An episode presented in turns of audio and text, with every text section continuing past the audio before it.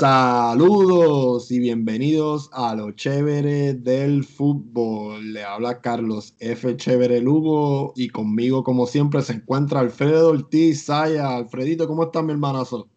Todo bien, Carlos, todo bien. Saludos a ti y a todos los que siempre nos escuchan cada vez que tratamos de, de llevarle la mejor información que tenemos sobre lo que creemos y lo que sabemos que es la las cinco ligas más importantes de fútbol y algo más, por ponerlo por al lado, y algo más. Pues sí, eh, unas vacaciones largas nos cogimos, un mini receso, a causa de, de, la, de la, del parón de selecciones. Eh, pero, pero aquí estamos, aquí estamos, regresamos, pie de lucha.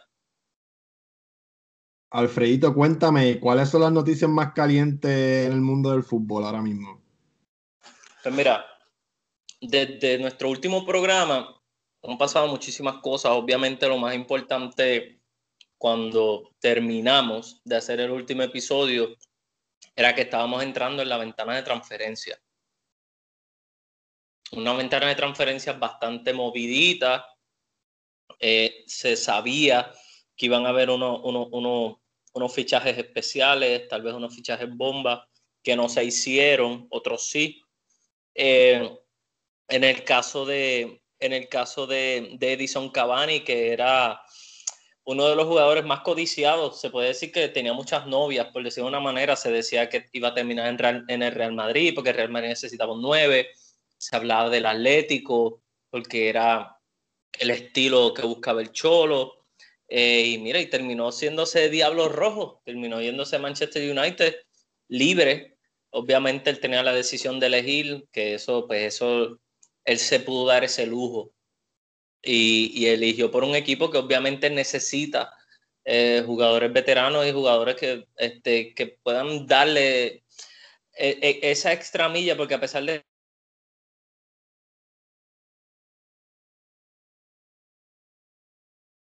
Hello. Hello. Este, hello. Bebo, tú seguiste hablando porque fue que te eh, entrecortaste. ¿En, ¿En, qué parte me entrecorté?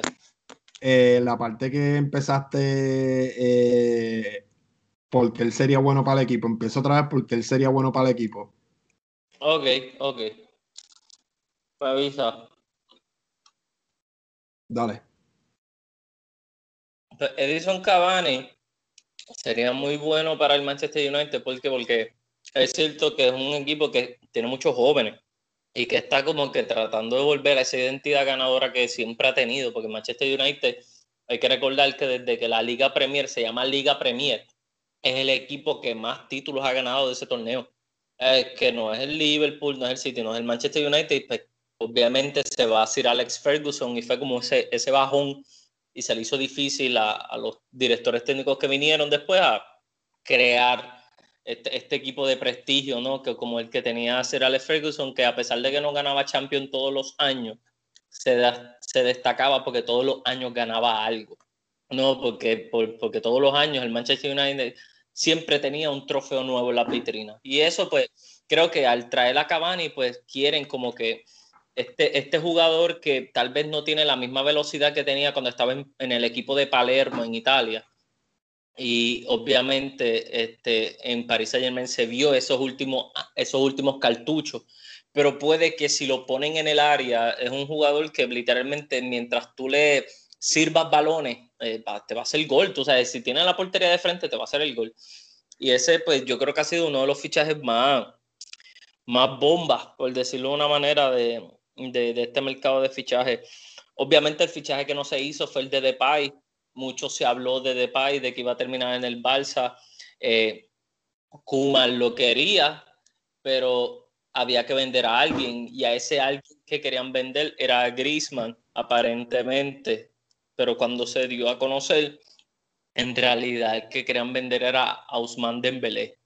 Querían vender a Ousmane Dembélé por, por, pues, por, por todas las lesiones, el supuesto mal carácter que tiene eh, eh, parece que es muy vago, por ponerlo, por decirlo de una manera, eh, que es increíble, ¿no? Viniendo de, estos en este deporte, ¿no? Que, prácticamente tienes la vida hecha, pero sí, este, es un joven que prácticamente a su corta edad de, menos de, de, 23 años, creo que tiene, eh, pues, ha, creado una mala fama de, acostarse tarde, de, pasarse jugando a la play, de, llegar tarde a las prácticas. Y eso se puede entender de, de muchas personas que no tienen una responsabilidad con su cuerpo, ¿no? Pero pues hay que recordar que, si tú te pasas amaneciéndote y, eres atleta, pues va a llegar un momento en donde eso te va a afectar y, y pues por eso tantas lesiones y todo lo que ha pasado, más, más cosas fuera de la cancha debido al séquito, ¿no? Al grupo con el que él anda. Eh, obviamente Usman de Belén no se va, de país se queda en el Lyon.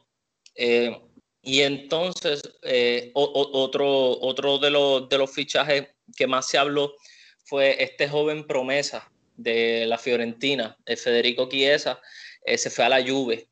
Eh, un fichaje que pues, llama mucho la atención porque se había... Sí, e, exacto. Yo te, yo te lo dije que pues, es mi jugador favorito de Italia. A veces parece que no está, a veces sí, pero cuando está, pues lo hace bien. Eh, el problema que hubo ahí fue que supuestamente había un pacto acordado con el AC Milan, eh, ya que pues, se pensaba que eh, el AC Milan iba a tener a Tonali, que pues, también es uno de los mediocampistas que ahora mismo Italia está tirando para futuro. Eh, juega en la posición. Este, eh, Tonali, de apellido Tonali. Este jugador juega en la posición de Casemiro y de Sergio Busquets para, para los que no conocen para los que no conocen cuál es esa posición en medio contención. Eh, pues Tonali jugaba en el Brescia, eh, este de, Sandro Tonali jugaba en el Brescia. ¿Lo ves con mejor talento que Verati? No, no, este, lo que pasa, no, lo que pasa es que este, son diferentes. El, el Verati juega más, más atacante, Tonali controla, sabe controlar muy bien el juego y es más defensivo. Es centro contención, por eso te digo, juega en la posición de Busquets y, y, de Casemiro. A pesar de que Casemiro es más defensivo, pero a veces va al ataque, pero Sergio Busquets ha tendido a tener eh, eh, esa, e, esa responsabilidad de tener que de rápido recibir el juego y pasarlo. ¿no? Y, Pesandro Tonali en esa parte, pues yo creo que Italia eh, tiene un, un, gran centro contención ahí con él. jugaba en el Brexia, equipo donde vio nacer la, se puede decir, a lo que es Andrea Pirlo. Y Andrea Pirlo obviamente lo, lo, lo quería con él en la Juve, pero no, eh, eh, se fue para el AC Milán. Eh, a lo que me refiero, a lo que me refiero con esto es que pues, el, el, trabuco que quería formar Pilo en la Juve, pues no le salió, pero sí se llevó aquí esa. Literalmente lo que quiere hacer Pirlo es tratar de alimentar lo más posible la selección italiana, pero llevándolo con los equipos grandes de la liga, llevándose ahí los jugadores importantes, por decir una manera, de Italia para hacerlos crecer. Así como pasó con Barça y Madrid en ese año que, que, España gana el Mundial, que prácticamente eh, la base ¿no? del equipo español era el, el Fútbol Club Barcelona. Y pues más o menos eso yo creo que eso es lo que quiere hacer Pirlo, ¿no? Eh, o no, no se lleva a Tonali y se queda con Federico Chiesa, que más atacante. Pero Sandro Tonali es un jugador que, que va a futuro. Y creo que ahí bastante, es, es, un chamaco que tiene bastante tela para cortar. Otro de los fichajes que hicieron los Diablos Rojos, que fue bastante importante, fue el brasileño Alex Telle, el lateral izquierdo, el lateral derecho, perdón, del Porto. Bastante codiciado por los equipos grandes de, Europa, pero se lo llevó el Manchester United. Eh, y un gran fichaje. Yo creo que eso es de los fichajes más a destacar. Obviamente hay muchos que fueron cedidos. Eh, hay que recordar... de verdad que no sabía, no sabía nada de él hasta que, que lo vi en los periódicos. Hmm. Pues mira, hay que recordar que con lo que está pasando el coronavirus y eso, obviamente hay, hay muchos equipos que no están comprando. O sea, lo que están haciendo están pidiendo prestado a los jugadores. Y por eso es que se puede decir que no hay mucho revuelo en cuestión a los fichajes, pero sí los hay. Lo que pasa es que son a préstamo, ¿no? Por, como por el ejemplo de, Justin Kluivert, que es el Oh, hijo oh. de- de- del jugador mítico Patrick Kluivert, que Ajá, jugaba en el- que eh, ju- jugaba en la Roma hasta los otros días, pero se fue cedido a RB Leipzig de, de la Bundesliga. Eh, obviamente Mateo Guendouzi, que Mikel Arteta no se veía con él, pero como es un joven que promete, lo que hizo fue que lo cedieron al Hertha de Berlín en, en la Bundesliga y pues obviamente pues se queda, ¿no? Eh, se, se queda con el Arsenal, pero pues cedido. por- y es también, ahí es que llegó al Arsenal, porque el Arsenal también hizo uno de los fichajes bomba. ¿Por qué? Porque le vende a, le vende Bueno, a Torreira préstamo. a- a- perdón. Eh, fue en préstamo con opción a comprar. Exacto, sí, pero a lo que me refiero con, con, con esa compra-venta, a pesar de cedido, es que en España se está hablando de que no fue una compra-venta por posición por posición. ¿A, qué me refiero? Mira, obviamente eh, el Atlético Madrid eh, se lleva a Lucas Torreira. Eh, mucho, mucho, muchos, muchos fanáticos del Arsenal se impresionaron porque creen que pues, es un jugador que prometía y por su velocidad encajaba perfecto lo que era la Liga Premier. Pero el Simeone, ¿no? Y, y el- el- los tirijalas de ellos. Y obviamente una de las cosas que hizo que esto posible fue este, la decisión de Tomás Partey de quererse ir. Tomás Partey se quería ir desde hace tiempo porque quería un contrato más eh, de mayor dinero. Salió ayer que el padre, el papá de Tomás Partey, Eh, ¿Es el Eh, agente de él? Eh, ahora mismo no sé si es el agente de él, pero eh, habló y dijo que ellos estuvieron prácticamente hasta lo último rezando. Y cuando llegó la oferta del Arsenal pusieron música para bailar. Ellos querían irse del Atlético porque se sintieron que el Atlético no le dio a su hijo eh, el sueldo que merecía.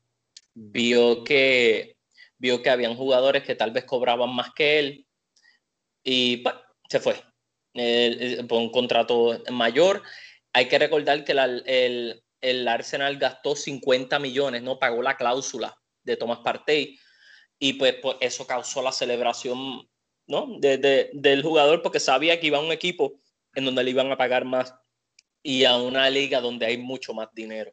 Eh, y claro, eso, eso pues ayer con eh, ese, ese comentario de- del padre del jugador ganés, pues, pues causó un poco de revuelo porque significa que dentro de, del Atlético de Madrid también hay cierta discordia, ¿no? Por cuestiones de los fichajes. Acuérdate que, que nadie puede cobrar más que Simeone en el Atlético y pues eso también puede generar esta, esta, esta como que esta- sí, sí, no, y, y esta molestia, ¿no? Eh, eh, otro, otra de, la- de las cosas que han pasado en, en este fichaje es este, el caso del Valencia. Hay que recordar que Javi Gracia, habíamos dicho que Javi Gracia se iba a reunir con los, con los directivos del Valencia para, pues, para demostrarle su, su descontento, ya que pues no ficharon a nadie.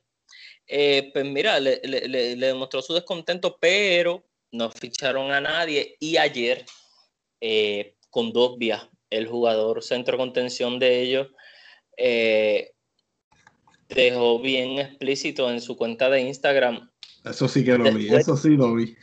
Después de haber destruido un proyecto ambicioso, has tenido que engañar a tu entrenador y por último a mí.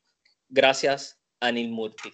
Ok, ¿por qué Condovia dice esto? Lo que pasa con Condovia es que Condovia se quería ir también, pero a Condovia se le prometió que eh, se quedara porque él iba a ser clave en el nuevo Valencia y que se iban a traer unos fichajes millonarios buenos no se trajo a nadie, al contrario, lo que hizo fue que se, se- salió de jugadores míticos y se vendió jóvenes talentos, jóvenes promesas. Y pues esto generó en, en una cierta traición y, y lo hizo público. Ya lo que está pasando en Valencia es un ambiente bastante tóxico y salió en estos días que supuestamente el dueño del Leeds United quiere seguir aumentando su imperio y parece que quiere hacerle una oferta al presidente, ¿no? que eh, si no me equivoco es, es- es chino, del Valencia, hacerle una oferta para comprar el Valencia. Eh, a Peter Lin, Peter Lin es el dueño, ¿no? Eh, del Valencia. Pues, eso, eso está saliendo. Eh, creo que es algo que se tiene que, coger con pinza, pero yo he visto y he visto muchas entrevistas con ese presidente dueño del equipo del Leeds United y es un, es un visionario, una persona que ve el fútbol más allá y yo creo que él está viendo lo que está pasando con el Valencia, que el Valencia es un equipo histórico, que tiene bastante historia, que ha tenido jugadores grandísimos como de la talla como el matador Mario Kempe, Pablito Aymar, eh, eh, eh, que, que, creo que eso pues vamos a ver qué pasa ahí. Otra de las cosas que habíamos dejado en el tintero en el, episodio anterior fue lo de, la, lo de Bartomeu, lo de la censura. Ya se probaron los votos, se comprobaron los votos más de, de los que se necesitaban. se está esperando, al parecer, en esta semana o la próxima, se va a esperar a ver qué deciden los, los jueces pero también se está esperando a ver si que no se tenga que llegar a los jueces que Bartomeu dimita. Pero todavía ninguna de las dos ha pasado. Eso todavía está ahí. Y otra de las cosas que habíamos dejado, eh, Ter Stegen fue renovado. Hay que entender que Ter Stegen pues, es uno de los capitanes. ¿Tú ves al presidente dimitiendo o lo ves forzando que lo fuercen fuera del club? ¿Cómo ves la cosa? Bueno, es que eso es lo que parece, chévere. Lo que parece porque, ¿verdad? Yo, yo te pregunto a ti cómo ves la cosa, porque el club que tú sigues pues, es un club que funciona a base de socios, ¿me entiendes? Yo, pues no te puedo dar mi impresión porque eh, en mi club toma la decisión una persona, si acaso sí le consulta a los inferiores, pero la toma una persona que es el dueño y ya, ¿entiendes? No, no, sí hay unos socios, pero no el típico socio del Madrid o del Barça Sí, sí. Pues que, que, que, pues dentro del tema de fútbol, literalmente lo que hay es un mundo político, porque todas estas posiciones conllevan mucho poder. Bastante. Eh, eh, y Recuerda pues, que son, dos dimensiones. Eh, tú como director de un equipo, son dos dimensiones pues que llega un punto que si tú al principio cuando entras las puedes manejar, lo futbolístico, con todo lo político, tú sabes, pero llega un punto que, que, que me entiendes, tú no eres Superman, como que si las cosas no, no van bien, se van a caer los dos mundos, y ya el año pasado se te cayó el mundo futbolístico. Ya hace varios años, desde que Roma te eliminó en aquella Champions, se te estaba viniendo acá abajo el mundo futbolístico. Sí, eh, sí, sí. Y entonces, pues ya, o sea, estás a ley de nada, se te, se te, ya, o sea, para mí, o sea, acepta la realidad, brother, tú sabes. No, tienes toda la razón. Y, y fuiste el clavo, Roma. Estamos hablando que han pasado cuatro eliminaciones gravísimas. Roma, eh, eh, Juve, Atlético de Madrid y Liverpool. Eh, han pasado cuatro eliminaciones nasty. Obviamente no, la y, ah, perdón, y, la número quinta, la del Bayern. O sea, llevan cinco. Y no la y, no que se eliminaron, sino la manera que se eliminaron en todos esos años con el Liverpool, o sea, se durmieron en el corner, con el Roma, con la Roma se durmieron también en un corner.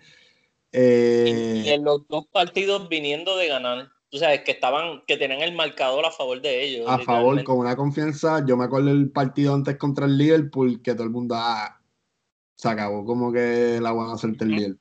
¿Te acuerdas que Messi metió un tiro libre de, Messi, de tiro libre, que parece que la puso allí con la mano? Dios. Literal. y yo, o sea, yo me recuerdo ver a Allison volando en cámara lenta. Pasaron como cinco minutos de Allison en el aire y como que no, no le llegó la bola. Es verdad, metieron cuatro goles, cuatro goles, o sea que, que, que nada, que dentro, ¿verdad? Si tú te consideras, ¿verdad? Esto es como si yo le estuviera hablando a Bartolomé. Pues, si tú te Ajá, si, si tú te consideras, ¿verdad? Perdóname que no tengo así el mismo nivel de perfección en tu pronunciamiamiento. Me falta mucho tiempo. No, pero es que, no, pero es que el apellido no, no se dice Bartolomeu, es Bartomeu el de su apellido. no, te molestando, molestando. Nada, que, que, si tú de verdad quieres a tu club y, y, y tienes buenos sentimientos a tu club, it's time, it's time to step down, brother. Tú sabes, Florentino lo hizo una vez. Si, si, si, si lo que te gusta es el poder, pues espera un ciclo o dos y, y vuelves a ver y te tiras a ver. Y ya. Ahí es que se separan los niños de los hombres. Como que tienes que hacer política a ver si están dispuestos a escogerte otra vez. Exacto. Pero como un presidente mediocre, pues no te van a volver a escoger, porque a Florentino lo escogieron porque, o sea, sabían, porque, o sea, eh, eh, ¿verdad? Doy el ejemplo de Real Madrid porque, o sea, el único ejemplo fue Florentino y después vino Calderón, que fue como un bajón en Madrid. No estoy diciendo que el equipo era malo y que no trajeron, pero fue como un bajón en cuanto a la finura eh, y, y ese tipo de cosas. Y pues como que pues Florentino se la jugó y volvió y, trajo a todo el mundo. Yo me recuerdo que en el último año de Calderón trataron de traer a Ronaldo y, no pudieron. Que, que, me recuerdo que fue cuando Robinho se molestó y dijo, ah, véndeme. Y lo vendieron para... No, pues sí, mira, e, esa es una de las estrategias que utilizó Florentino en su primer término. Una de las estrategias que él utilizó para ganar, el primer término fue que si él ganaba traía Figo, le quitaba al capitán del Barça se lo iba a quitar. Sí, eh, eh, eso había fue. apuesta, había una apuesta, había una apuesta de que literalmente en una servilleta estaba puesto en una apuesta con Figo. Y Figo se fue con el Madrid porque ya su agente le había dado la palabra a Florentino porque se la dio antes de las elecciones porque pensaba que no iba a ganar.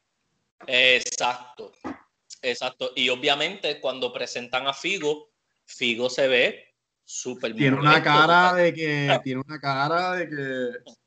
Eh, porque obviamente el capitán del Barça, capitán, para colmo, el que llevaba el, brazalete, pues obviamente para jugar con el Real Madrid, pero cuando le tiran la cabeza de cerdo en el campo, ahí fue que Figo dijo: No, yo soy madridista a muerte.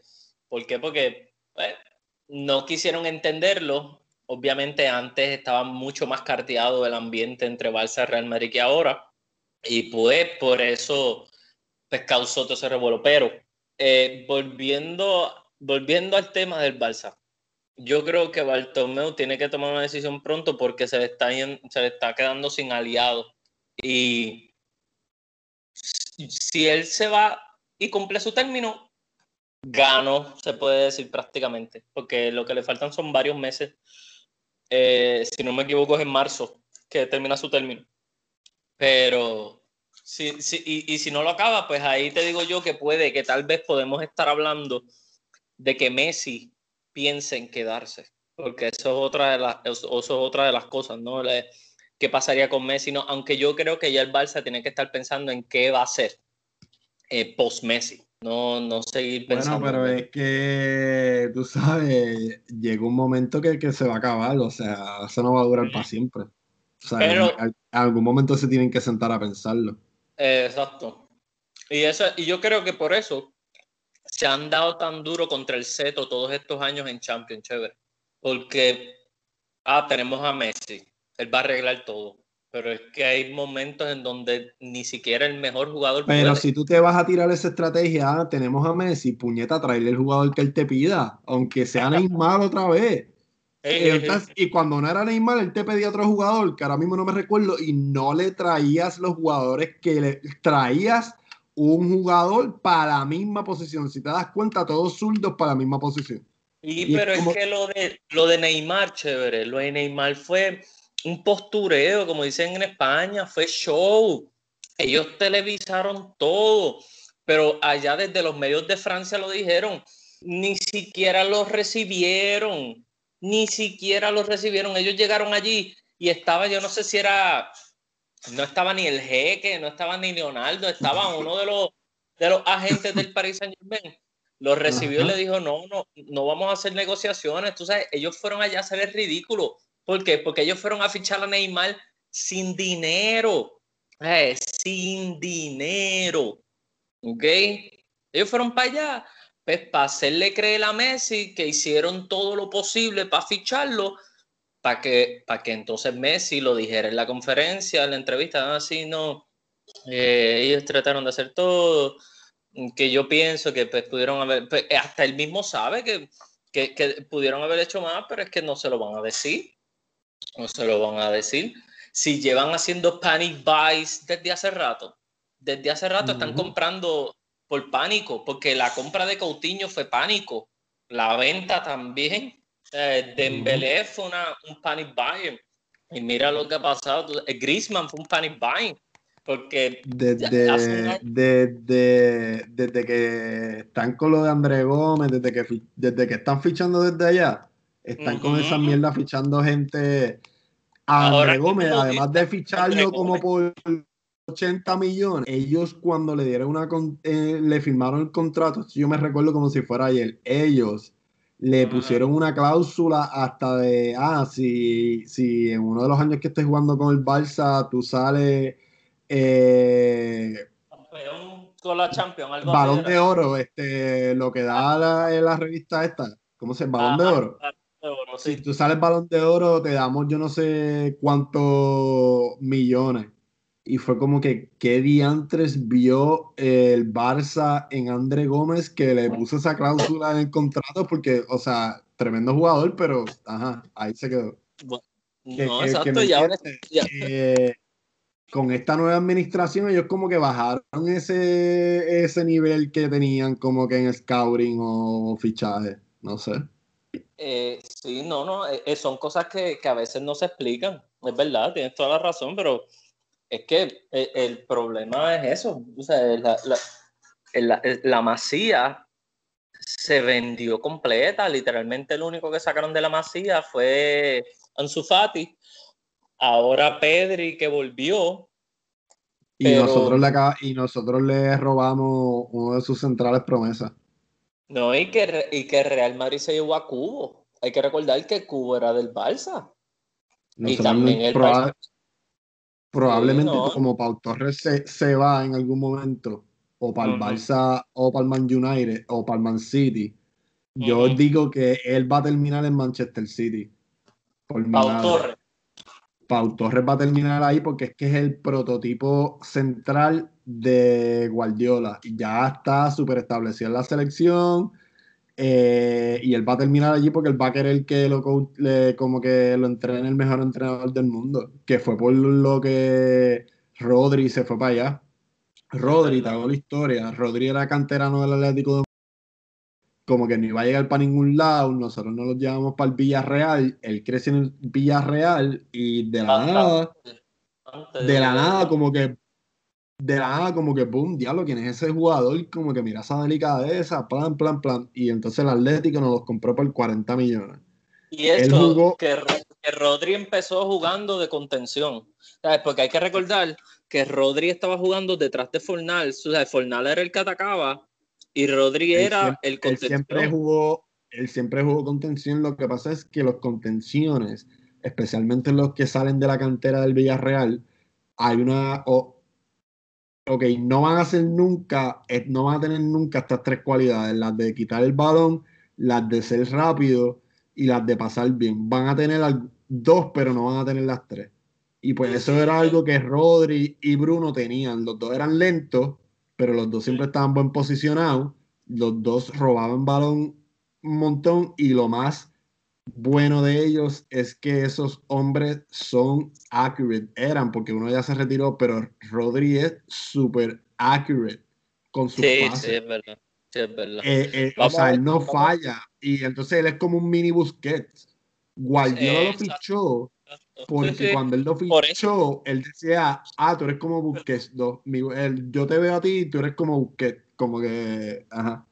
Pues esa fue la historia de él, era canterano del Atlético, él estuvo un año después que el Atlético pagó 40 millones y la nada lo llama a Guardiola y le dice, mira, eh, es que nada, quiero que te quiero comprar, te quiero entrenar, que tú dices, y como así, le dijo, así, así le dijo, así. Mira, no, no, no le dijo así, pero eh, él dijo una entrevista, él dijo una entrevista, mira, este, yo estoy bien agradecido que pues que mi, que mi club eh, donde yo nací me haya comprado de vuelta y por este precio y me haya dado la oportunidad de jugar como que, o sea, porque él llegó, él estuvo un año, él sentó a, este que Arsenal acaba de fichar y él jugaba a cuadro en Atlético Madrid PAP. Eh, y él dijo, mira, es que yo no le puedo, yo no le puedo decir que no a, a ser entrenado por el mejor entrenador del mundo. Y se volvieron en Atlético de Madrid como que no porque no dijo que Simeone eh, no era el mejor del mundo, pero cuando le preguntaron, él dijo que eran obviamente pues dos, estilos totalmente diferentes. Eh, aunque sí él dijo que Guardiola y Simeone, los dos le habían enseñado a cuándo hasta tener que hacerle una falta técnica, como que, o sea, que eran tan OCD que practicaban cuando un, cuando un equipo se iba en contraataque para practicar cuando hacerle una falta a propósito. Mira que como que... pero que, ajá, eh, eh, o sea, si a mí me llama Guardiola, obviamente no me va a llamar, pero, pero imagínate que te llamara, como que, o sea, uno se va corriendo para allá.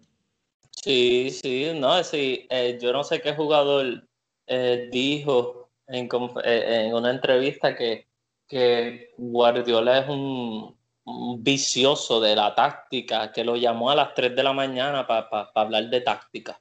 A las 3 de la mañana. Eh, imagínate tú estando ahí chilling, tratando de dormir, pues mañana hay entrenamiento y el, mismo coach que te va a regañar mañana si llegaste al entrenamiento te llama esa hora para hablar de táctica. Si yo no sé, yo no sé qué jugador fue, yo no sé si fue del Bayern, este, o, este, yo creo que sí que fue un jugador del Bayern. así fue que cuadraron lo del falso 9. Exacto, exacto, exacto. ¿Tuviste el documental? Ellos estaban así hablando de táctica un día por la noche y de la nada le estaba hablando con Xavi y dijo, hey, espérate.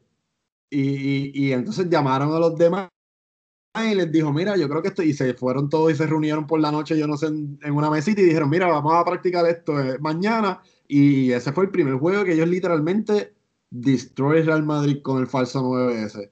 Y fue así, eh, y, fue así, eh, hablando de tácticas por la noche. Exacto. Pues mira, para terminar con lo de los fichajes, otro de los fichajes también que fue sorpresa, porque pues está, están gastando muchísimo dinero en su primer mercado de pase después de tanto en la Premier League, es el Leeds United. El Leeds United compró al, brasileño Rafinha, eh, que estaba jugando en la Liga de Portugal.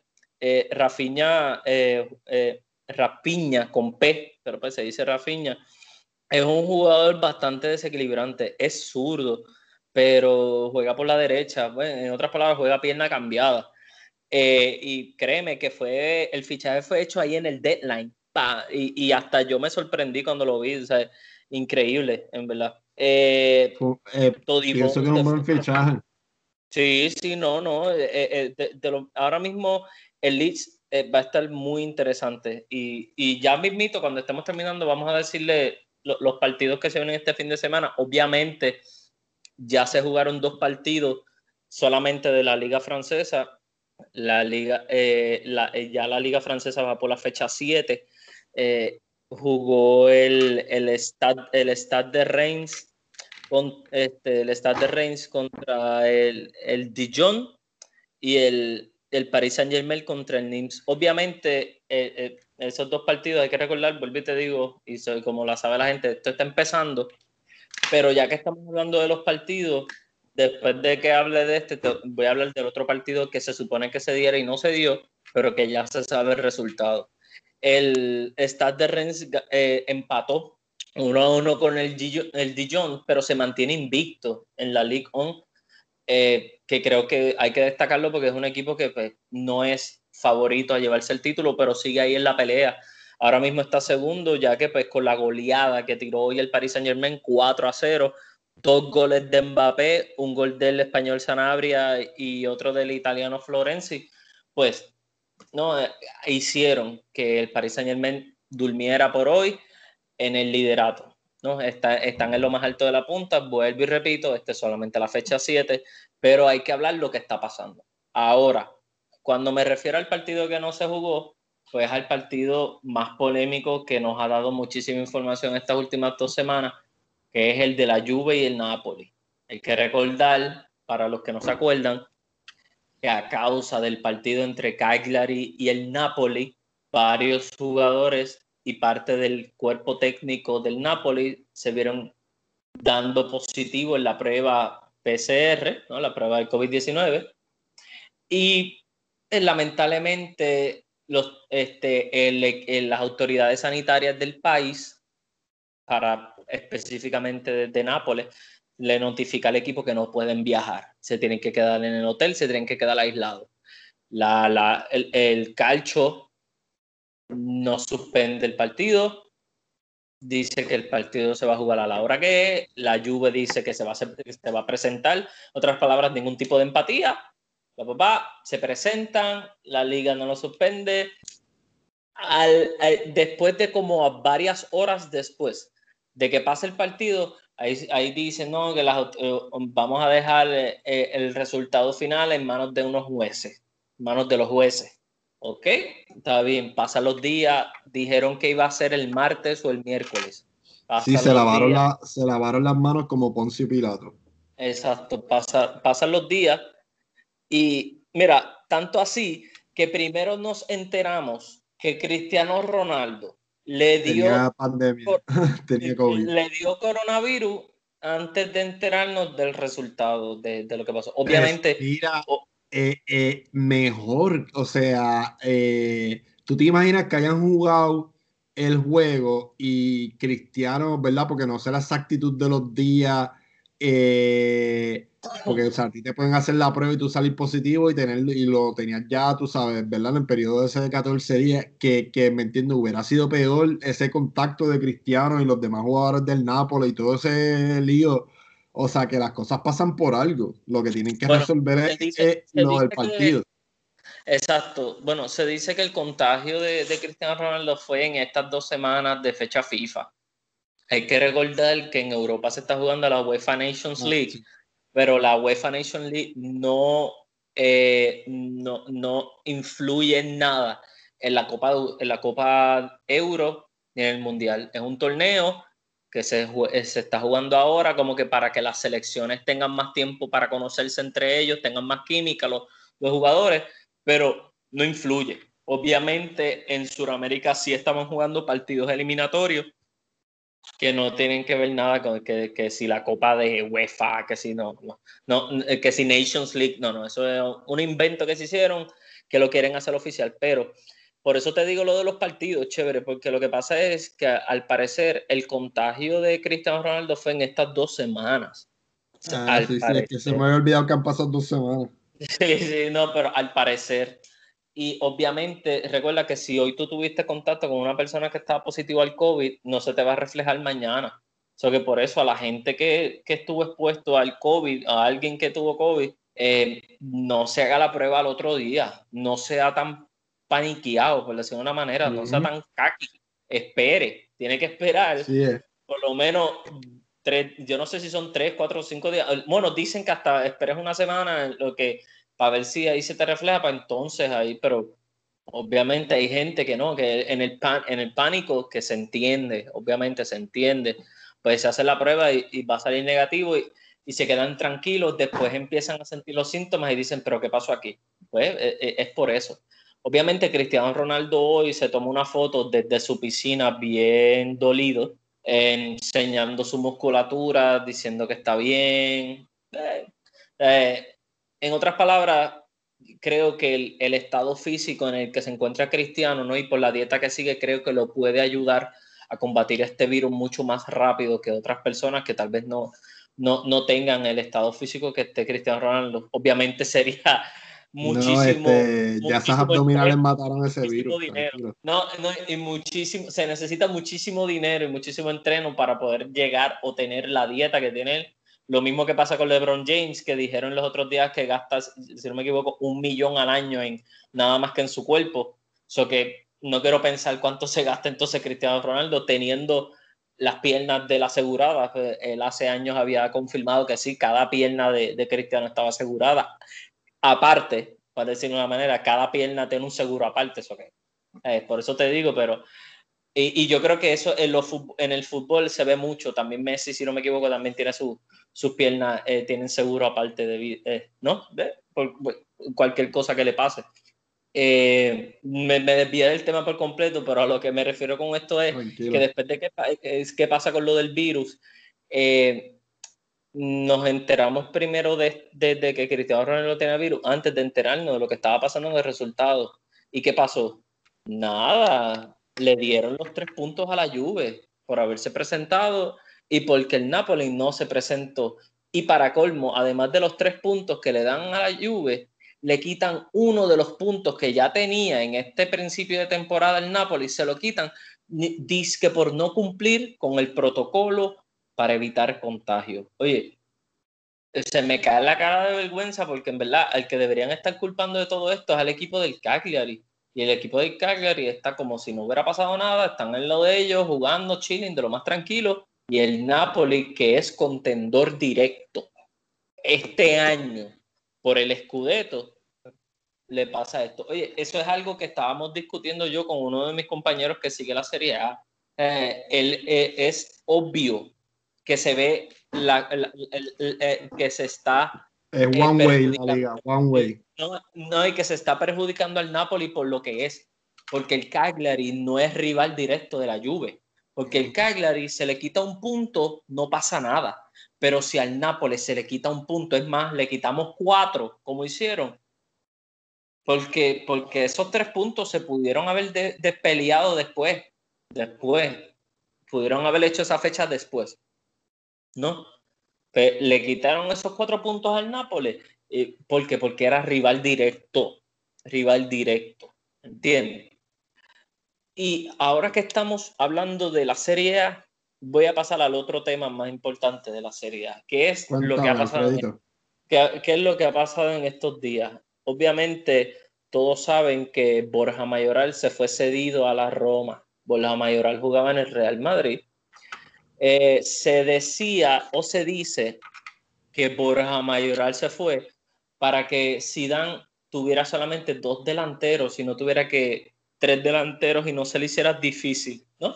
La cuestión de elegir cuando tuviera que poner o a Jovic o a Benzema. Ok.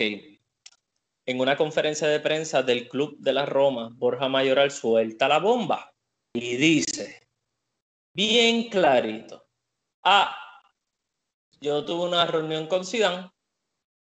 Él me dijo, y el club me dijo que me querían a mí, que al que querían sacar era a Jovic.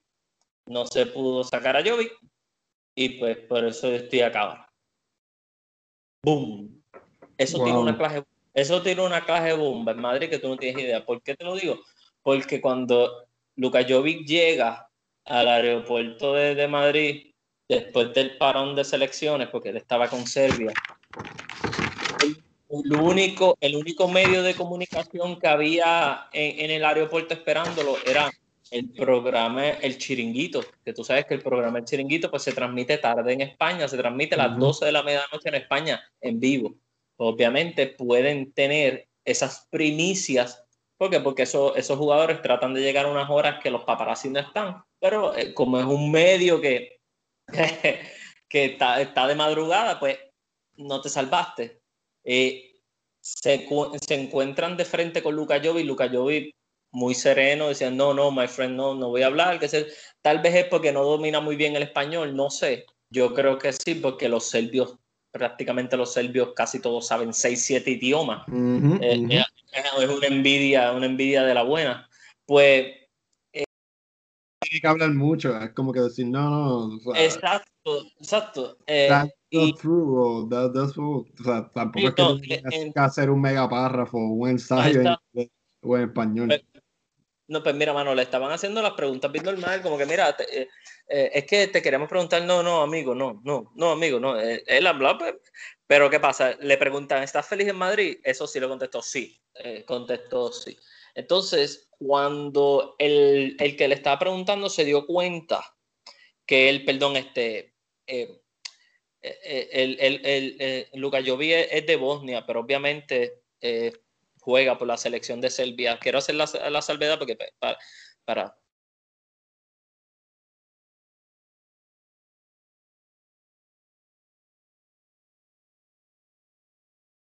Me cuenta que Jovi le está hablando en inglés, pues mira, pues le tira la pregunta en inglés. Le dice, eh, do you heard what Borja Mayoral said? Y dice, no. Él le dice, ah, he said that eh, Madrid wanted him, eh, they were gonna let you go. Ah, obviamente no en estas palabras, ¿no? Eh, porque tampoco me he dado cuenta que los españoles como que no le, tienen un poco de recelo al inglés y como que no, no, no, no sé, no sé por qué, pero pues. Y, y, pues eso lo entendió. Y Luka Jovic, en vez de decir no, sí, dijo maybe. Eso quería entender que tal vez sí era cierto que el club quería a Borja Mayoral y no quería a Luca. Y entonces mm. pues, pues, le pregunta, eh, o sea que es eh, en inglés esto, o sea que sí, que, que es verdad que eh, no te querían a ti y ahí pues como que se molestó Luca y dijo, you should ask this to, to the club, deberías preguntarle esto al club, no a mí. Y ahí se acabó. Ahí tú te estás dando cuenta que hay casos, Lucas Jovic, hay caso Jovic, hay caso Borja Mayoral. Hoy, Zinedine Zidane en conferencia de prensa habla, que dice, lo que siempre ha dicho, lo mismo que dijo de Gareth Bale y lo mismo que dijo de James, lo mismo. No tengo problema ah, con nadie. No, no, no, y dijo, ah, no, a Lucas Jovic lo traje yo, lo traje yo. So que, ahora, la verdadera, la verdadera razón por la que Real Madrid, no, no, no, por la que Zinedine Zidane se quería quedar con Borja Mayoral y no con Luka Jovic. Sencillo, por la misma razón, por la de Bale y James, para que no le preguntaran por qué no lo pone. A simple y sencillo. ¿Por qué? Porque Borja Mayoral es más banco que Luka Jovic. Porque es más fácil sentar a Borja Mayoral que a Luka Jovic. Mucho más fácil. Full, full, full. Estoy de acuerdo. Y ese es el problema. Eh, él no quiere que le Zidane no parece no es un líder eh, en el vestuario, o sea, tienes que tomar decisiones. él no quiere que le toquen al bebé, él no quiere que le toquen a su Karim amado, no quiere. Y créeme, francamente, hay muchos madridistas que se están cansando de eso, están apestados. ¿Por qué? Porque el Real Madrid no es Karim Benzema y Zidane, no es eso.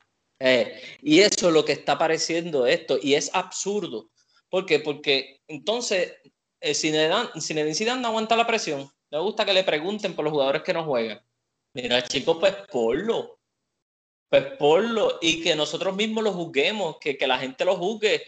Eh, y, después que te digan, y después que te digan, ah, Zidane, ¿por qué lo sigues poniendo? Se está jugando mal. Porque que yo sepa, así mismo te decían de Benzema. Así mismo le decían. Ahora Benzema está explotando pero ¿cuántos años tardó Benzema en explotar? Ah, pero ahora, como Luca Jovic no es Benzema, pues no le vamos a dar ese trato de que no hay que tener hay que tener paciencia con él. Eh, eh, obviamente está llegando otra liga diferente, fútbol. No, no, no. Jovi ya no sirve estos poquitos meses, ya lárgate. Pero a Benzema, un montón de años estuvo sin mirar el gol, sin meterle el gol al arcoíris. Y ahora, ahora es, ah, Oye, pero chicos, yo me acuerdo de unas conferencias en donde se le preguntaba a Zidane, chico, ¿por qué sigues poniendo a Karim? Y él decía, porque Karim es el mejor. Sí, y la gente decía, pero chico, pero es que no está metiendo los goles, pero él ahí dice, no, es el mejor, es el mejor. Eh, pero eh, a lo último te lo vas a creer porque, porque pues, pues, si es lo que siempre dices, pues claro, te lo vas a terminar creyendo. Y entonces Karim va a ser un juego. Sí, es como cuando, cuando alguien se repite una mentira tanto y tanto y tanto que se la termina creyendo. Sí, bueno, y, tú vas a creértelo porque, porque Karim termina teniendo un juego, dos juegos buenos y dices, diálogo, Karim es magistral, es verdad lo que dice Zidane. Pero, pero, ok, pero no, pero eh, es, eh, Karim juega buenísimo, pero Karim no puede ser el referente de un equipo, no puede ser, no lo es, no lo es. Así mismo, Asimismo, como se, como, como, como se hablaba de que Sergio Ramos no podía solo, pues mira, pues, tampoco. Y, Karim, Karim se cree la película, obviamente, ¿por qué? Pues porque está vaqueado por los dos, los dos más grandes de Real Madrid, que es Florentino Pérez y, y, y, y Zinedine Zidane. Entonces, para Florentino Pérez, eh, eh, Karim Benzema ya es una institución, pero para Zinedine Zidane es como su bebé, y eso es lo que molesta que él no quiere que le toquen a Karim. Pues chicos, pues, yo siendo florentino le digo, pues mira, si no lo sacas, pues vas a coger tú y Karim, se me van a ir los dos y te lo llevas para el equipo que tú quieras. Pero como está ganando, eh, ese es el problema, chévere. Como ganó la liga, ahora se tiene que ir en blanco un año para que entonces pase lo que... Pero Nada. Chico, pero tampoco, tampoco, eso tampoco esa falta de liderazgo y de tomar decisiones el vestuario, o sea, es justificable nada más con ganar el título porque también estás destruyendo carreras, o sea, pues claro no es justificable. Yo lo que, lo que pasa es que te estoy diciendo el por qué él todavía sigue ahí. Sí, sí, sí, no, full. Y más cuando vino para salvar el equipo así, tú sabes, que se tiró a regreso. ¿No? Y que él prometió... Soy el redentor, soy el redentor. Exacto, ¿no? Y que él prometió cuando volvió que el, este, se iban a dedicar a ganar la liga. ¿Y qué pasó? Pues la ganaron ese año, ¿sabes? y, y, la ganó con los veteranos, que el problema es ese, que se le pidió mucho, que mira, juega con los más jóvenes. Pueden decir, ah, pero Alfredo ganó, está bien, pero mira cómo ganó, mano, ganó sufriendo, ganó por un gol, que tal vez si hubiéramos tenido algún otro joven ahí metido adentro, tal vez hacía gol porque no estaba tan cansado como estaban los otros. Entonces, lo mismo pasó con Manchester City, con la eliminación de Champions. Eh, esto, Piqui se extiende, y obviamente lo que dijo Borja Mayoral en Roma, pues causó todo este revuelo, y ahora que el juego de mañana que ellos tienen es contra el Cádiz, ahora me imagino yo que porque si dan lo que les gusta es el show, tú verás que mañana juega Luca Jovi. Si no juega mañana, pues entonces significa que ya está sentenciado. O sea, literalmente tú eres el banco, Luca. Tú eres el banco. porque pues, es, esa, esa es la otra, el otro tema que salió de Italia que lo que hizo fue que trajo ese revuelo a España ahora, para entonces terminar todos estos temas y revuelos que han pasado, para entonces pasar con los partidos que ya vamos a tener mañana, que ojo, chévere, son un montón de partidazos, ¿ok? Son partidazos. Pues mira, hay caso Grisman. Siempre ha habido caso Grisman, pero en este parón, en estas dos semanas, el caso Grisman emporó. Hay que recordar que en el último partido del Barcelona, que empató, eh, Griezmann tuvo dos oportunidades que las falló. Eh, Kuman salió en conferencia de prensa, que eso está en la página de nosotros, eh, lo chévere del fútbol, eh, y dice que un jugador de ese nivel que no puede fallar, tú sabes, literalmente es, muy, es un poco raro ver eso en, en un entrenador este, como que salir, decirle en, conferencia de prensa, mira, un jugador de tu nivel debería meter eso. Eh, porque eh, no si acaso se lo dice en privado. Exacto, no estás motivando. A menos que sea Mourinho, que siempre se tira esa huele bichería con algún otro, alguno que otro jugador. Eh, sí, cuando, cuando, se casa con jugadores, sí, le pasa, le pasa eso mucho.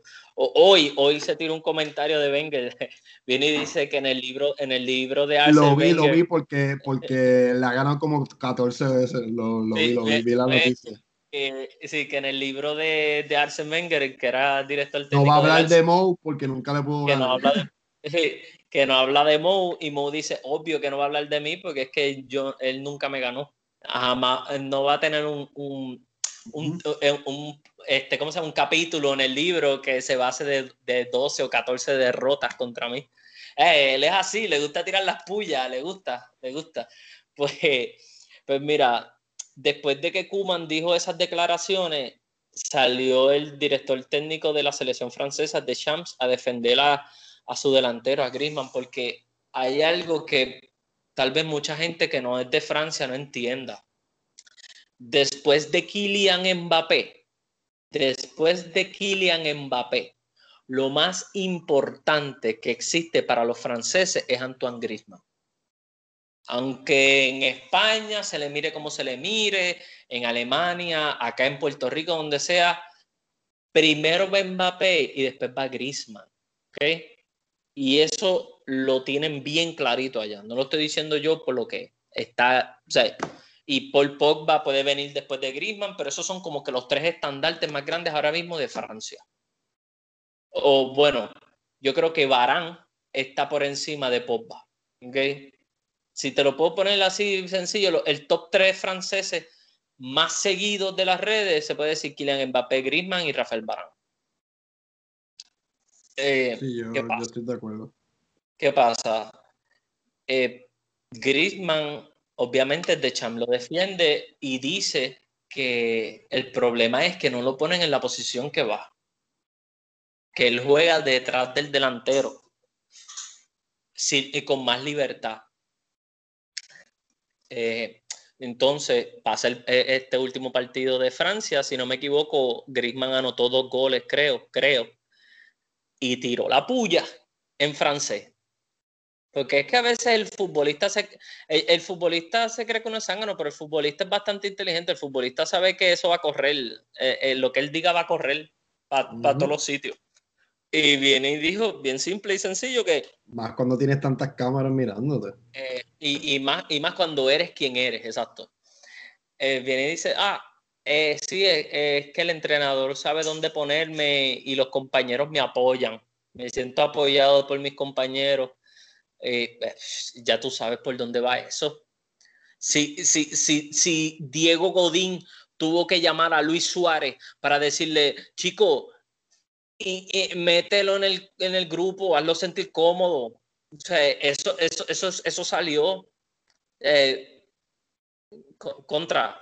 Hay que ser justo. A Griezmann, a Griezmann tampoco se le trató bien. Yo, yo puedo entenderle el enojo de Messi, que Messi quería que, que llegara Neymar, pero, pero eso no se le hace, Messi, y más sabiendo el tipo de jugador que tienes de frente, sabiendo los dolores de cabeza que te causó cuando jugaba en, el en la Real Sociedad y cuando jugaba en el Atlético, porque ese macho te eliminó en la Champions.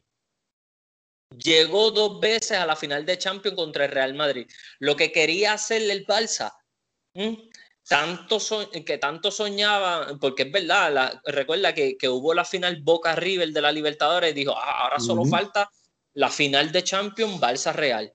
Y que estuvo a ley, a ley, pero no pasó así. ¿Quién llegó? Llegó el Atlético. Dos veces. Dos veces. Y de hecho, la última vez que iba a pasar, no llegó ni el, ni el Real ni el Balsa. Que si no me equivoco fue en esta última Champions de las últimas, pero a, lo que me refiero es a eso, tú sabes, chévere que, que eh, ahí, pues, el ambiente tóxico también, se obviamente ya en Balsa, pues, el ambiente tóxico en, este, en esta época que ha pasado, pues ya se nota mucho.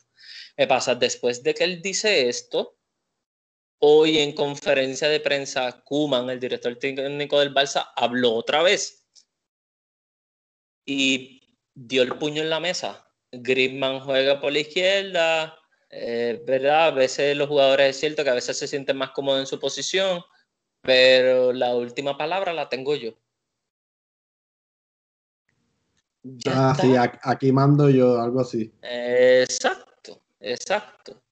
Eh, y obviamente creo que a un jugador como Griezmann, pues se le dio de codo desde el principio. Se trató de ayudarle. mira, hay mucha gente que dice que, que, que Griezmann no hizo nada o que Griezmann, ah, eh, eh, es que en partidos decisivos él no aparece. Eh, Messi está molesto con él porque cuando Messi no estaba, el que apareciera Neymar, es decir, otro. Pero es que el problema es que en donde Griezmann se siente cómodo. En donde Neymar donde jugaba es donde él juega. Exacto, y, donde, y donde quiere jugar Griezmann. Y donde, exacto, y donde quiere jugar Griezmann es donde juega Leo, donde juega Messi que va a ser, que va a ser Kuman.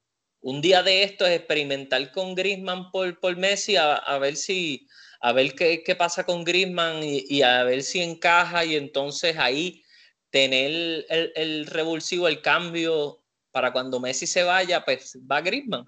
Obviamente no se puede, obviamente no se puede comparar, pero los dos son zurdos. Los dos son zurdos.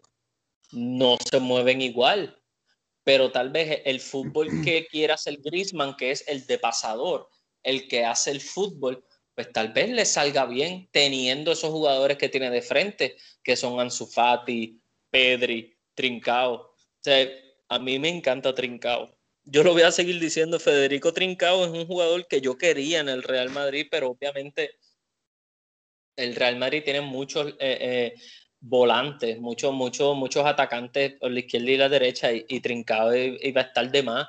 Y el Barça es un, eh, es un equipo que está necesitado de talento joven, y creo que Trincao es un jugador que la gente lo va a pedir mucho si esa zurda también la desarrolla, porque ojo, el Barça ahora tiene con, con, Messi, Griezmann, Trincao y yo no sé, yo no sé quién más, Dembélé, son cuatro zurdos.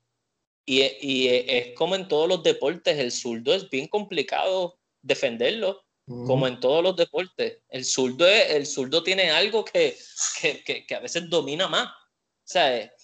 y, y, pues vamos a ver qué pasa ahora, pero pues este caso, Pique se extiende, como está pasando también en el Balsa, que diga en el Real Madrid. Eh, ¿Por qué? Pues con, lo de Borja Mayoral, porque ahora pues se vienen estos partidos, chévere, y, y vamos a ver qué pasa. Ahora, hablando de partidos, vamos a los partidos.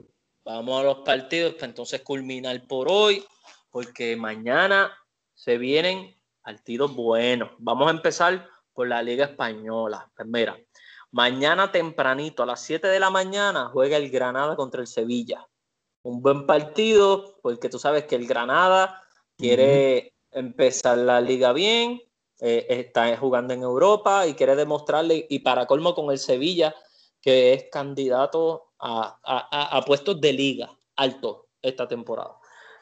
El Celta de Vigo contra el Atlético de Madrid es a las 10, después de que se acabe el Sevilla-Granada. Luego de este, a las 12 y media, se viene el Real Madrid-Cádiz Hace tiempo que el Cádiz no juega contra el Real Madrid. Y para cerrar mañana, para cerrar el sábado futbolístico en la Liga Española, el Barcelona contra el Getafe. Los de Bordalás se enfrentan a los de Cuman. Y creo que esta jornada va a estar buenísima porque los cuatro candidatos a, posibles eh, ganadores de la liga chévere juegan mañana, que son el Sevilla Atlético, Real Madrid y Barcelona. Eh, y eh, mañana va a ser bastante, bastante movidita en, en, la Liga Española. Ahora voy a pasar a, voy a dejar, obviamente, voy a dejar la Liga Premier para lo último, porque es, la, es, la más codiciada. La Ligue 1, que es la liga francesa, también obviamente tiene partidos mañana. Comienza, la, comienza, continúa la jornada 7 mañana a eso de las 11 de la mañana. El Lorient contra el Reims, eh, el, el, el, Olympique de Marseille contra el Bordeaux, creo que es uno de los partidazos de mañana en la liga. Partidazo, partidazo. Porque el Bordeaux y el Marsella son dos equipos muy difíciles, muy difíciles. Mañana solamente se juegan esos dos, así que aquel que sea fanático de la liga francesa está cómodo mañana, puede, puede continuar viendo los otros fútbol. Que, eh, ojo, la Serie A mañana tiene el megapartidazo. ¿Ok? Primero, mañana a las 9 de la mañana en la Serie A juega el Napoli-Atalanta. ¿Ok? Eso es un partidazo. Porque el Napoli viene con hambre de, que, de que no quiere perder más puntos con esto del que pasó. Y yo estoy bien seguro de que los napolitanos tienen una cuenta pendiente. Y en el próximo partido. Van a salir a, a matar. Van a salir a matar. Después de este partido de las 9, claro está, hay que recordar que el Atalanta desde el año pasado para acá no es rival fácil y está, está haciendo goles por diestra y siniestra, no ha parado de hacer goles, que tampoco se lo va a poner fácil al Napoli. Después de este partido va el Sampdoria Lazio, que también es un buen partido. La Lazio sigue estando ahí, teniendo a Milinkovic Savi en su fila, que creo que es uno de los mejores mediocampistas que ahora mismo hay en esa liga. De acuerdo contigo. Y al mediodía, a, la misma hora que está pasando el Lazio Sampdoria, eh, que se lo pone difícil a mucha gente querer ver el Lazio Sampdoria, se viene el clásico, el derby de Milano, el derby de la Madonina, el Inter de Milán contra el AC Milano. Eso es caviar.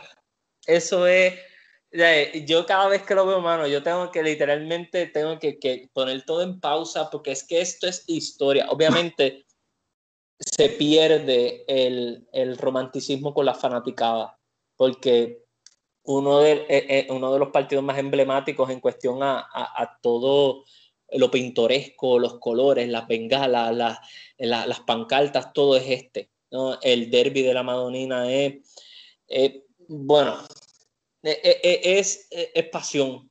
Eh, Inter y Milán, hay que recordar que el Internacional de Milano y el AC Milán comparten estadio, que es el Giuseppe Meazza, por eso se iba a demoler para pues, cada uno pues tener su propio estadio. Eh, pero que es un partido bastante interesante porque el, el, AC Milán está segundo y el Inter de Milán no está en, su, en sus mejores posiciones, obviamente está quinto, pero tiene a un jugador como Lautaro y Lukaku que necesitan ya sobresalir en, la liga. Hay que recordar que, que, que, Lautaro en este parón de selecciones jugó muy bien con la selección argentina y ayudó en, en esa victoria este, contra Bolivia, si no me equivoco que para colmo en la altura es bien difícil jugar. Eso, eso es uno de los partidos, no tan solo de la fecha en Italia, chévere. Eso es uno de los partidos de la fecha a nivel mundial. Es uno de los partidos donde la gente a nivel mundial se va, va a detener lo que está haciendo para verlo. Para verlo. Eh, sí, sí, sí. Ahora, pasando a la Bundesliga, eh, después de... Es que, es que, mano, me dio gusto nada más de leerlo, porque es que me acuerdo de, de, de, de de tantas, tantas veces de ver ese clásico eh, eh, este, con público, que ahora sin público, pues me da un poco de sentimiento porque pues, eso, eso era clave, mano, eso era clave.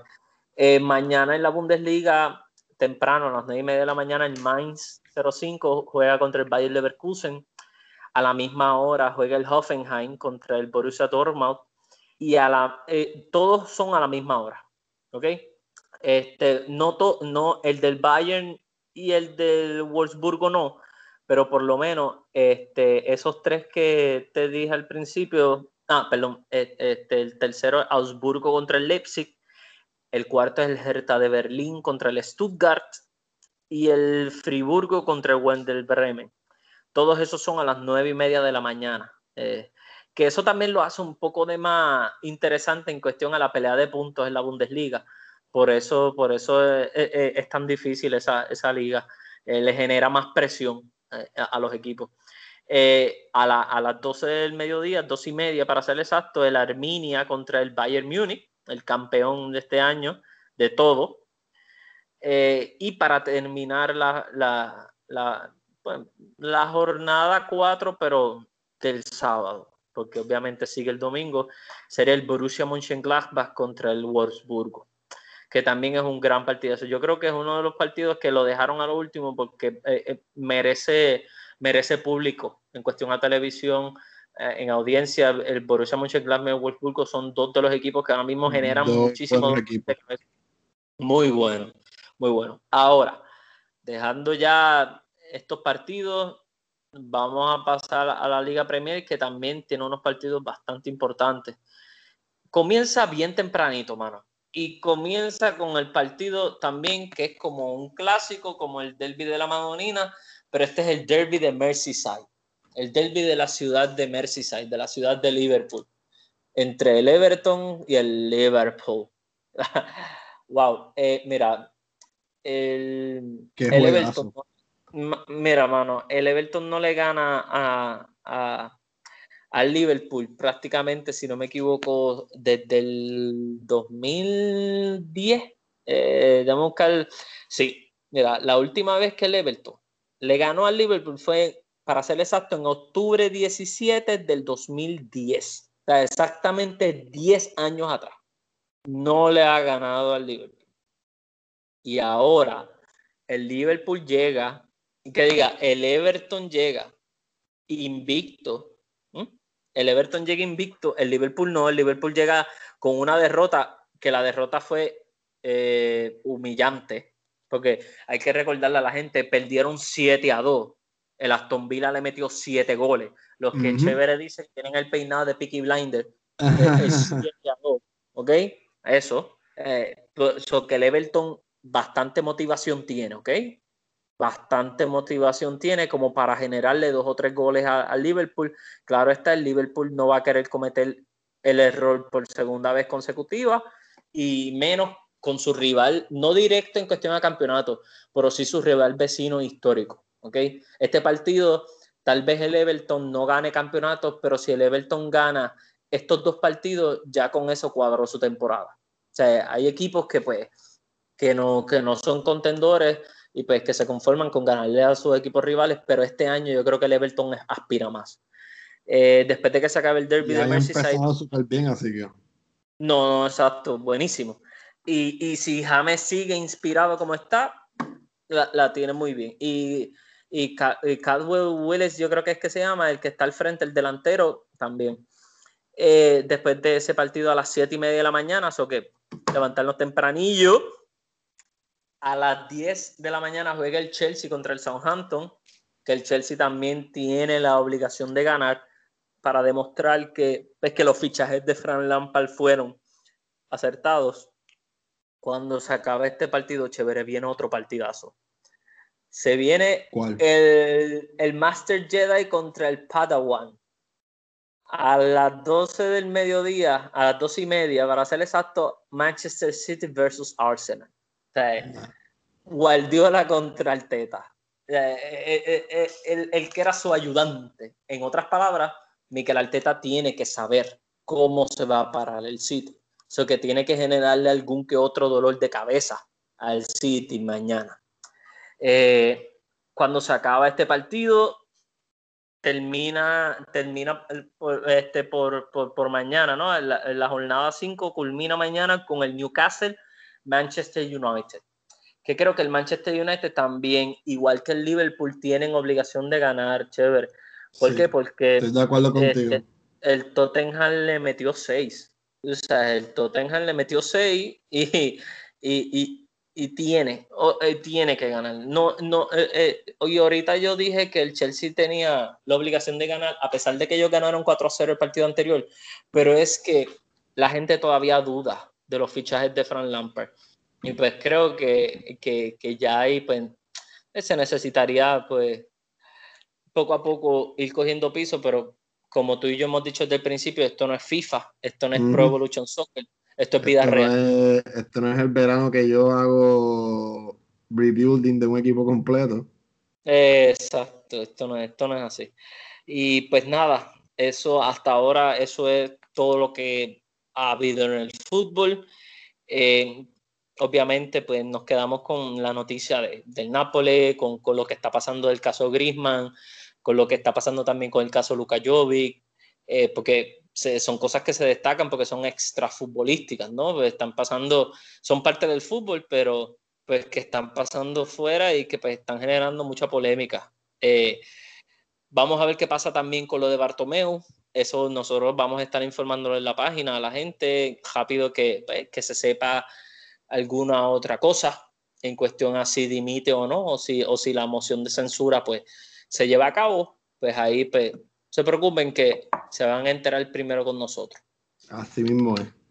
Pues yo creo que eso es, da por finalizado el episodio de hoy. Eh, gracias a todos por, por, el apoyo que nos están dando por las redes sociales, por escucharnos. Eh, como le hemos dicho anteriormente, pues esto es solo el principio porque quedan cientos y cientos de partidos de fútbol de las cinco ligas. Uh. Y, pues ya se acabó, se acabaron las vacaciones, ahora venimos otra vez, dos episodios, puede ser que una semana le tiremos tres episodios, así que todo lo que estemos creando será para ustedes. Exacto, y hay que estar pendiente también en la evolución de, Cristiano Ronaldo, de cómo mejora su estado físico de acuerdo a, si sale negativo, porque... Cómo sus abdominales matan el COVID. No, no, y no tan solo por eso, hay que recordar que que el encuentro de Champions entre él y Messi, eh, hay mucha gente que lo está esperando. Mucha gente que está esperando la Juve, el Juve Barça y sería el colmo, ¿no? Que, que, también el coronavirus nos haya negado como que este último encuentro entre, entre los dos más grandes de la época este, del fútbol. Eh, pero nada, es cuestión de estar pendiente. Obviamente todos sabemos que personajes como Cristiano Ronaldo va a estar en la, va a tener a, los mejores médicos, mejores medicinas a su lado, eh, pero es un virus que, pues, que no sabemos todavía cómo trabaja. Sus abdominales, él tiene sus abdominales. No, exacto, y, no, y, no tan solo eso, y, entiendo, y entiendo por qué lo dices, pero eh, hemos visto gente bastante saludable caer y por eso, y por eso en parte preocupa, no porque sea cristiano, sino por, por lo que representa, ¿no? Eh, recordamos que a pesar de que Kobe Bryant no se murió por el COVID-19 y a pesar de que ya estaba retirado del baloncesto, pues el, peso ¿no? Y, la tristeza que causó en el deporte mundial, pues imagínate, ¿no? No eh, quisiéramos vivir eso otra vez. No, no quisiéramos vivir eso ni, ni, ni con Messi, ni con Cristiano, ni con ningún jugador, aunque no sea igual de famoso. ¿no? Eh, creo que el deporte, pues, eh, ya eh, poco a poco pues se está viendo que se está, se está normalizando trabajar con los positivos. los equipos están normalizando la cuestión de, de, pues, de aislar a los, jugadores que dan positivo no, se está manejando mejor.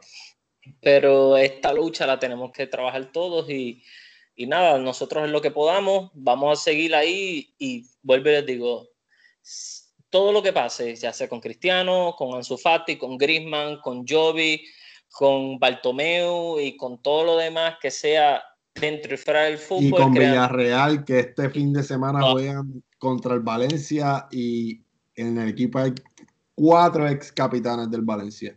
Ta, ta, ta, eh, es más, deberíamos, deberíamos llamarle a ese el partido del morbo. Ese es el partido del morbo de esta fecha. Créeme. ahí va a ser. Y dale gracias a la vida chévere que no hay público, ¿ok? Ah, entonces. Eso, se iba a caer. Es, en ese partido. Javi, Javi, Javi se como que se desarrolló como técnico en el Villarreal. Sí, en el Villarreal C y en el Villarreal B. Por eso te digo, es el partido del morbo. Así que nada, yo creo que ahí tienen bastante por hoy. Ya, ya tal vez el podcast lo escuchen gente mañana, ya cuando estén corriendo los partidos. Así que si lo escuchan ya mañana corriendo los partidos, buenos días, buenas tardes, buenas nit, guten tag. Un abrazo grande, gente. Un abrazo, se me cuida, muchas bendiciones y salud. Live long and prosper. Cuídense.